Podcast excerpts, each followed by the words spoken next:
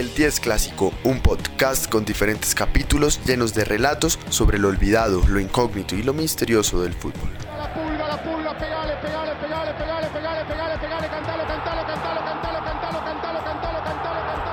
Un podcast hecho de futboleros para futboleros. En el capítulo de hoy, orgullosamente comunistas.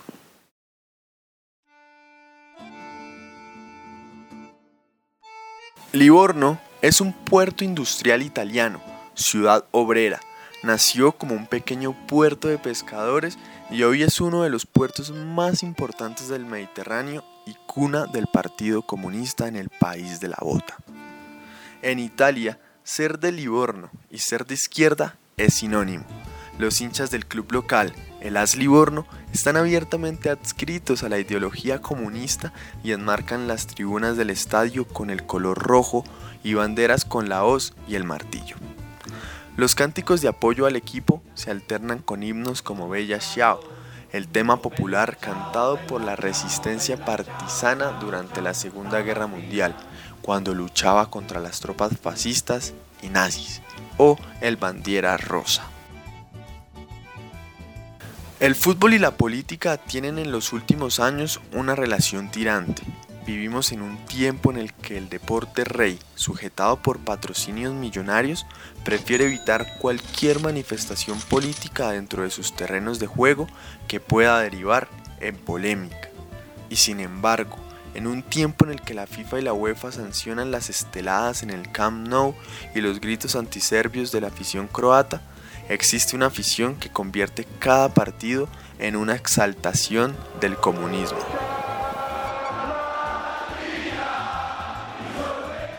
Cuando Hugo Chávez falleció a 8.639 kilómetros de distancia, la curva norte de Livorno, en Italia, lo sufrió. A su manera, le rindieron homenaje en el siguiente partido. Abro comillas. Hasta siempre, Chávez. Cierro comillas. Cuando falleció Fidel Castro fue peor. Lo lloraron y lo despidieron con algarabía. Para ellos, que celebran todos los años el cumpleaños de Stalin, es normal. Se declaran comunistas y lo asumen. El rojo es el color que tiñe tanto el escudo y la camiseta del club como las gradas del estadio Armando Pichi. Los aficionados, identificados como seguidores de ideales partidarios de pensamientos de izquierda, también adornan sus tribunas con pancartas con el rostro de líderes del movimiento comunista, como el de Ernesto El Che Guevara. El Livorno no es el único equipo italiano cercano a una ideología de izquierda, pero es sin duda el único que mantiene tan vivo este aspecto de su identidad como club. Entre otros, las gradas de la Roma tuvieron en el pasado un estrecho vínculo con movimientos de izquierda, en contraposición de su rival en la ciudad, la Lazio, considerada como una institución cercana al fascismo. De hecho, la afición del Livorno mantiene una gran rivalidad con la Lazio, club del que Benito Mussolini se declaró seguidor. Fascistas y obreros, la extrema derecha y las utopías comunistas el poder y la resistencia. Lazio y Livorno se identifican con estas ideas respectivamente. Entonces, cada vez que juegan entre sí, la prensa italiana recuerda estas diferencias biográficas para salpimentar el enfrentamiento deportivo. Mussolini llegó al poder en 1922. El fútbol no escapó a la supervisión dictatorial del régimen fascista. Lazio es sinónimo de la extrema derecha. Históricamente, su hinchada se caracterizó por promover las ideas del régimen.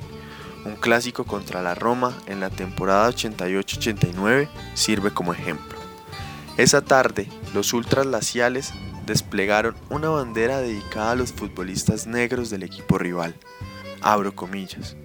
Auschwitz es su ciudad, los hornos sus hogares. Cierro comillas.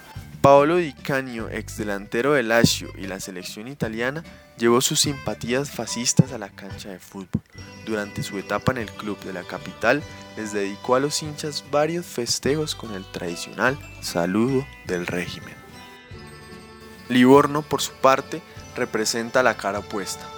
El Livorno fue fundado en 1915 por los trabajadores de la zona, que como hacíamos mención eran obreros y pescadores, y sus hinchas levantaban las banderas del Partido Socialista. La llama del comunismo fue retomando poco a poco a lo largo de la segunda mitad del siglo XX por Cristiano Lucarelli, el último referente e ídolo moderno del club, y famoso por sus ideas de izquierda y su admiración por el Che Guevara. Tras despuntar la Serie D del fútbol italiano, dio el salto al fútbol profesional al ser contratado por el Perugia con apenas 18 años. Pasó los siguientes 10 de equipo en equipo, incluyendo una breve etapa en el Valencia de 1998 a 1999, hasta que al arranque de la temporada 2003-2004 decidió volver a casa. El Livorno, recién ascendido de tercera división, jugaba por aquel entonces en segunda.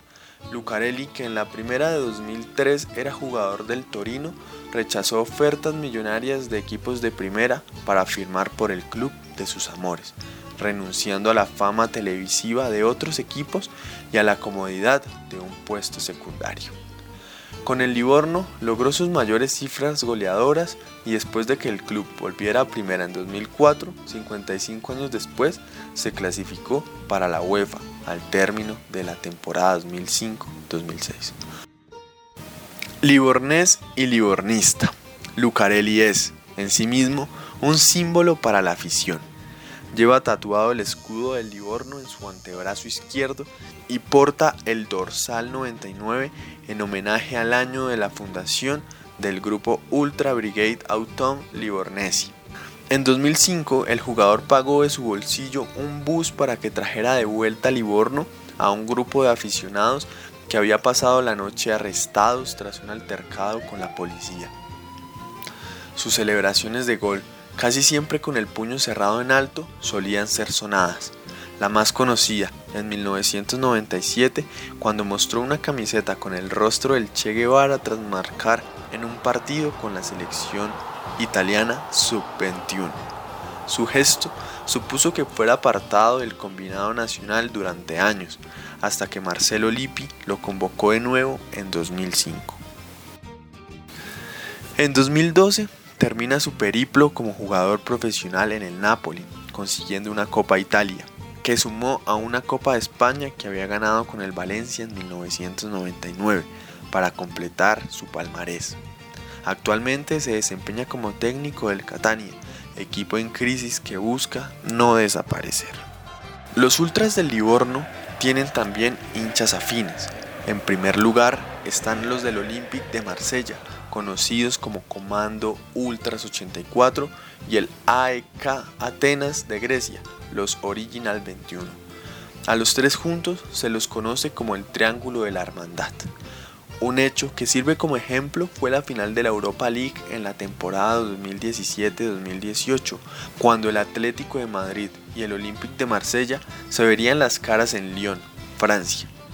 La ciudad de Lyon se aseguró con un anillo de alrededor de mil policías. Lo inesperado es que nadie sabía que los ultras del Marsella se aliaron con ultras de otros países para el encuentro contra los españoles. La policía en medio de su plan de seguridad identificó a los grupos más agresivos del Marsella, escoltándolos con gran cantidad de servidores y bajo un estricto control policial rumbo al estadio. Ya en los alrededores del escenario deportivo fue cuando se conocieron imágenes de los hinchas marselles hermanados con las facciones más radicales de equipos como Livorno y Sampdoria italianos y el AEK de Atenas. Por parte de los ultras colchoneros no se supo con exactitud cuántos habían llegado a suelo francés. Ya en el partido, sin más incidentes, se vieron bengalas en las tribunas, algunos aficionados que entraron al terreno de juego y muchos cantos.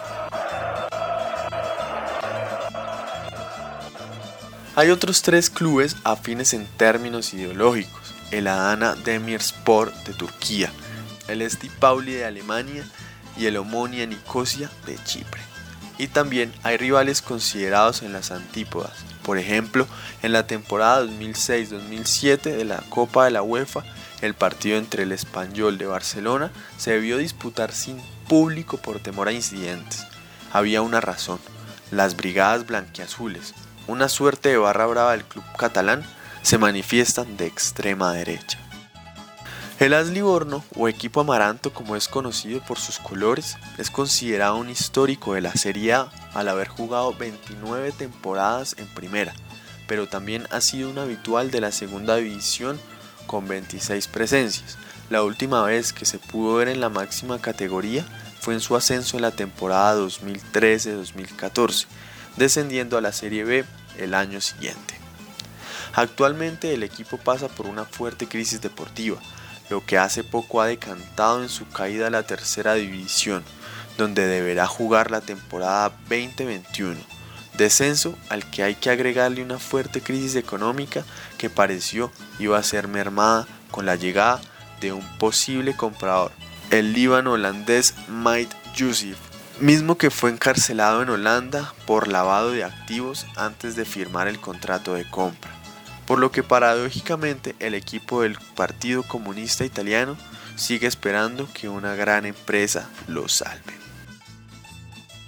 Es por eso que el catalán Carlos Viñas, doctor en historia, comenta, abro comillas, son dos conceptos indisociables. El fútbol es política porque es un acto social. A partir de aquí, cualquier movimiento futbolístico, un fichaje, un partido o lo que sea, tiene una trascendencia política. Cierro comillas. La política en el fútbol siempre estará vigente, así queramos desvincular una de la otra. Y lo atractivo del fútbol es que nunca se sabe cómo terminará el partido. Videla en el Mundial visibilizó a sus víctimas y en el caso de Mussolini que acabó colgado por la multitud. A veces el fútbol cobra revancha.